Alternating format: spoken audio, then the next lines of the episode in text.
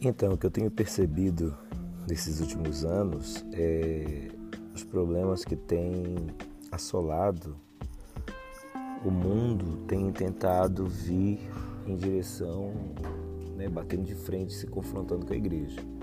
Agora esse, esse confronto ele, ele é inevitável, né? Esse confronto já estava praticamente preparado.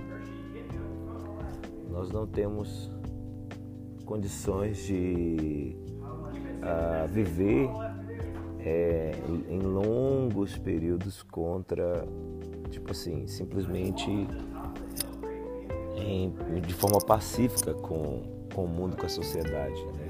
Esse confronto entre a igreja e o mundo, ele é histórico, ele é profético. Em alguns momentos da história houve uma certa quando, quando a sociedade se alinhou de alguma forma por causa da, das transformações causadas pela igreja, pela espiritualidade, pela palavra de Deus, pelo reino de Deus. Então houve paz porque a sociedade de alguma forma estava alinhada com o propósito de Deus ou o contrário, né? pior, quando a igreja, historicamente falando e institucionalmente falando, de alguma forma se alinhou com com a sociedade, né, com o mundo, abrindo mão de seus valores, seus princípios.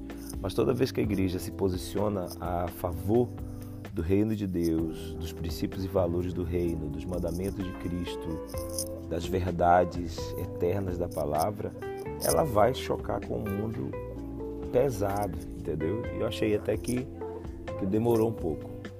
É, então agora, agora é que vai se ver a diferença verdadeiramente entre o ímpio e o justo, entre aquele que serve a Deus e aquele que não serve.